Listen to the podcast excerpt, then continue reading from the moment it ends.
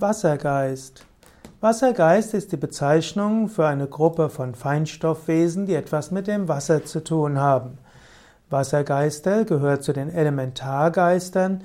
Wassergeister werden auch als Undinen bezeichnet.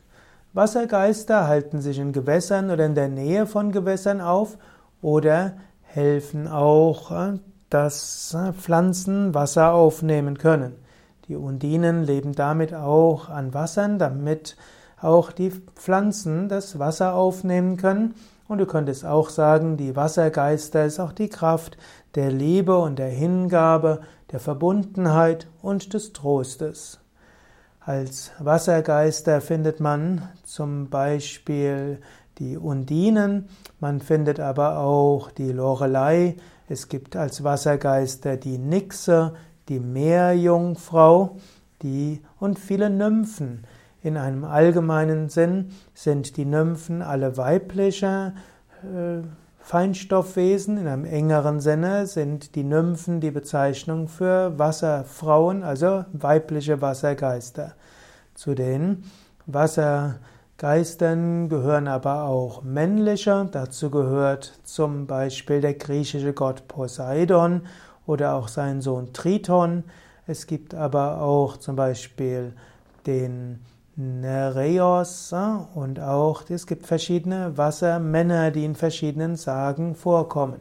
Es gibt auch den Nök, N-Ö-C-K, oder in Irland gibt es die sogenannten Kelpies, die auch etwas zu tun haben mit Wassergeistern und Wassergeister sind. Manchmal gibt es auch die sogenannten Wasserpferde. Es gibt auch in Indien zum Beispiel die Nagas. Die Nagas sind zum einen die Schlangen, manchmal werden die Nagas aber auch als Wassergeist bezeichnet. Im alten Indien gibt es auch Varuna. Varuna ist der Gott des Wassers und gilt, man könnte sagen, als der oberste Wassergeist oder das, der oberste Wasserengel.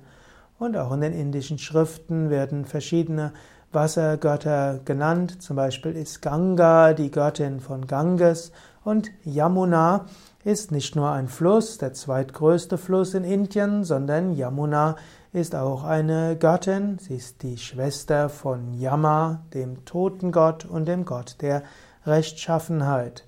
Und so zählen alle indischen Flüsse gleichzeitig auch als Göttinnen, die eben auch eine Form von Wassergeistern sind.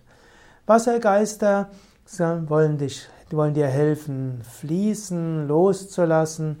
Wassergeister gehören auch zu den Fruchtbarkeitswesen. Sie stehen auch für die Liebe, für die Herzlichkeit, die Verbindung zur Mutter Natur.